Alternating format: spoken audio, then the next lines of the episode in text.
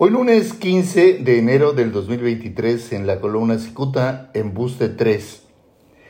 Intoxicado por la mera posibilidad de trascender políticamente, el exsecretario para el Manejo, Protección y Saneamiento del Agua en Baja California, Armando Fernández Amaniego, seguramente cree que la utilización de un lenguaje vulgar le acarreará simpatías.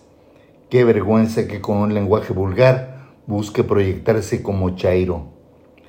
Hace una semana el columnista aludió una frase que usó Samaniego para rebatir un texto publicado por Cicuta el viernes 22 de diciembre. En dicho texto se refería que le puso una trampa a Alfonso Ramírez Cuellar, actual coordinador temático de Claudia Sheinbaum. Durante la visita de Ramírez Cuellar a Baja California, el señor Samaniego lo arrastró a una reunión con comuneros mexicalenses dispuestos a que les ardieran las manos de tanto aplaudirle. La intención era, desde luego, convencerlo de los beneficios que traería elegirlo como candidato de Morena a una diputación federal.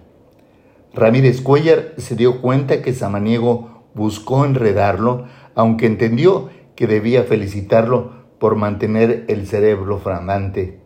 Samaniego tiene su cerebro nuevecito aún no lo estrena. El asunto es que en los comentarios que recibe Cicuta en la parte baja de la columna de ese 22 de diciembre, el señor Samaniego puso, ¿quién te paga para publicar tanta pendejada? Hace una semana, Cicuta le precisó al vulgar Samaniego, el columnista solo las redacta, usted las comete y no, no se equivoque, no hay pago. Muchas gracias, les saluda Jaime Flores.